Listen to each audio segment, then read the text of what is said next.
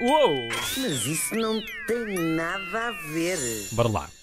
Pois é, hoje vou-vos deixar uma sugestão para o fim de semana e para os próximos dias. Já sabem que eu gosto de que as atividades lúdicas tenham também o seu quê de instrução. Em vez de se dedicarem a atividades estupidificadoras como cozinhar ou, ou tomar conta de plantas, eu, ai, ai, ai, ai, ai. eu sugiro hoje um livro e um livro que é altamente entertaining, como dizem os ingleses, uh, mas também se aprende coisas. Ora, vou uh, falar de um livro da Isabel Stilwell, a jornalista e escritora Isabel Stilwell, e nossa colega, salvo seja, na Antena 1, uhum. uh, que tem vindo a escrever uma série de romances históricos, vamos chamar-lhe romances históricos. Ainda que sejam documentos históricos. Uh, Isso é a história romanceada. Uhum. É, tem graça. Que eu falei, sim, mas eu falei com a, com a Isabela acerca disso e ela disse uma coisa muito interessante que é a história de Portugal é tão interessante que de facto eu não preciso de romancear nada porque a própria realidade não, dispensa a ficção. O açúcar. Uh, uhum.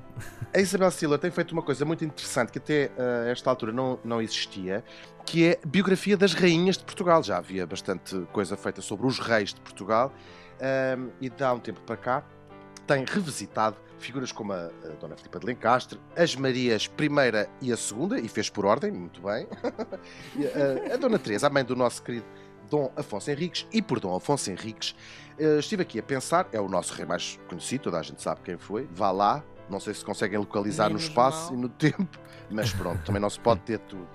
E pensei, quem seria o nosso rei, uh, o nosso segundo rei mais uhum. conhecido? E acho que é, consensualmente, o Dom Manuel I, que é o rei que é do nosso período áureo dos descobrimentos, okay. mandou construir uma célebre uh, capela ali a Belém, que dá que, que, tem um estilo arquitetónico que leva o seu nome, que é o Manuelino, não confundir com o Raulino, que veio já, uh, já no século Uns anos depois.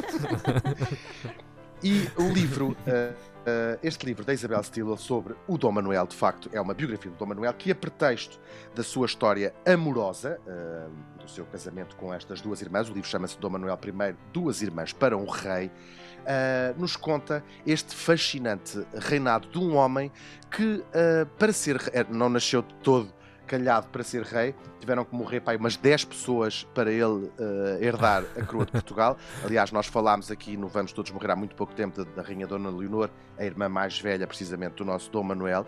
E como esta coisa de ter uh, quase lhe caído a coroa no colo, acertando, coitadinho, se calhar até, aquilo até deve ter doído assim. Oh!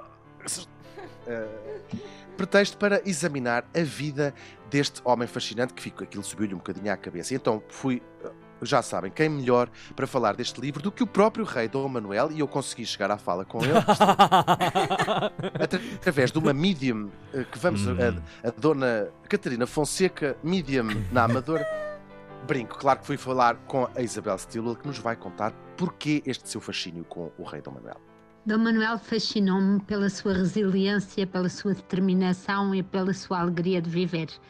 Uh, Dom Manuel era apenas um filho mais novo dos duques de Viseu e Beja, longe da linha de sucessão que seria ocupada pelo príncipe herdeiro Afonso, e caso o único varão legítimo Dom João II morresse, ainda tinha à sua frente os irmãos mais velhos, cunhados e primos mas uma sucessão de tragédias, conspirações e homicídios vão não só fazer dele rei, como também um homem resiliente, muitas vezes dissimulado, profundamente convencido de que estes voltos faces resultaram do desejo divino de o ver abraçar uma missão reconquistar Jerusalém e unir o mundo sob um único imperador cristão, obviamente ele próprio, o que conseguiu atingir no reinado é extraordinário.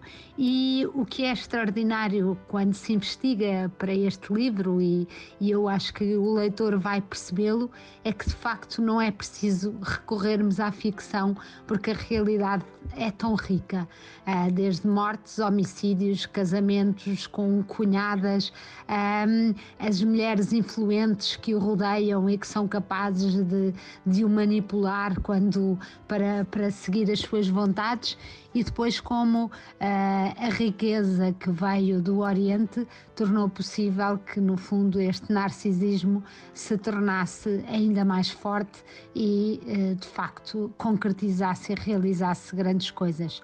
Por isso é que eu sinto este gozo enorme de partilhar com os leitores uh, uh, estas, os bastidores da história, porque da mesma maneira que os descubro e para mim são uma revelação, acho que para o leitor também o serão.